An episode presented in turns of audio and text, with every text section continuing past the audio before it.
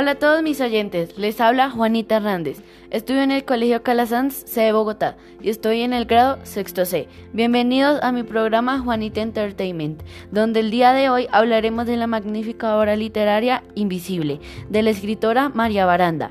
El día de hoy tendremos como invitado a Cristian Reuto, con quien podremos discutir diferentes pensamientos y conclusiones de esta obra literaria. Cristian, ¿qué nos puedes contar acerca de nuestra escritora del día de hoy?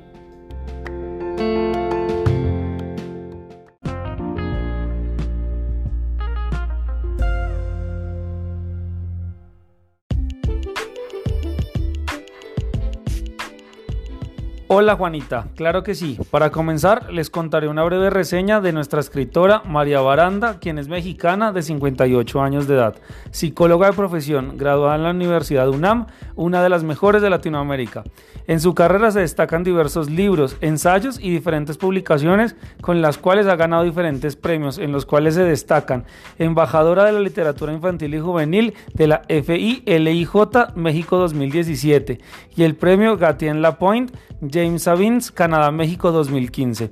Entre sus libros se destacan los siguientes obras como Invisible, Marta y las princesas voladoras y Ángela en el cielo de Saturno, entre otras. Ahora sí, Juanita, los oyentes están ansiosos por escuchar más de este libro. Cuéntanos una breve reseña.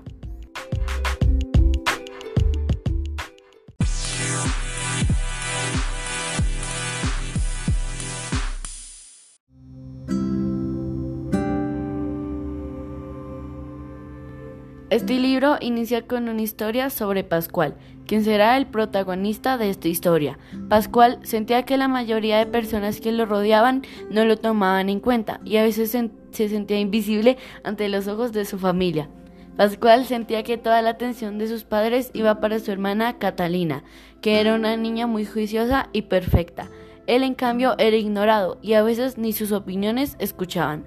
La poca atención que le prestaban le hace pensar que es invisible y llega a desearlo de tal manera que a través de esos sueños, que si son y no son, lo logra.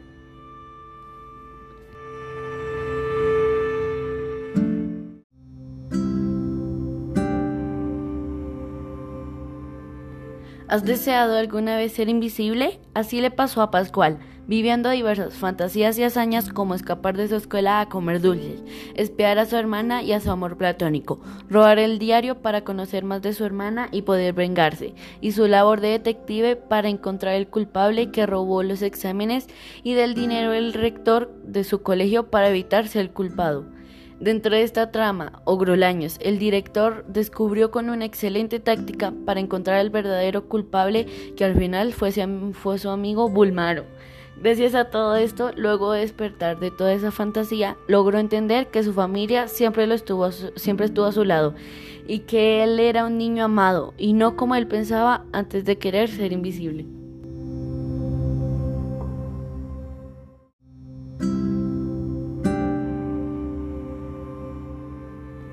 De toda esta historia destacó el capítulo Se es o no se es como mi favorito, porque se defiende la amistad y los valores de lealtad que debemos de tener con nuestros amigos cercanos.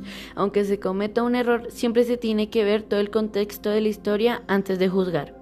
Nosotros invitamos a los otros lectores juveniles a hacer volar su creatividad con este libro, que a muchas personas les ha ayudado a comprender muchas cosas, entre ellas que nunca estamos solos, que siempre tenemos una oportunidad de corregir un acto negativo en nuestras vidas y que la imaginación siempre hará parte de nosotros.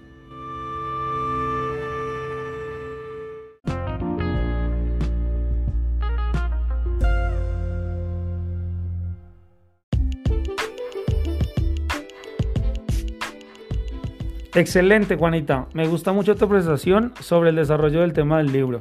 Me gustaría cerrar este agradable podcast del día de hoy con una linda enseñanza que nos dejó este libro. La vida y la imaginación van de la mano. Todo lo que nuestra mente pueda pensar lo podemos poder realizar y volverlo realidad, así sea dentro de los más imposibles pensamientos de nuestra imaginación.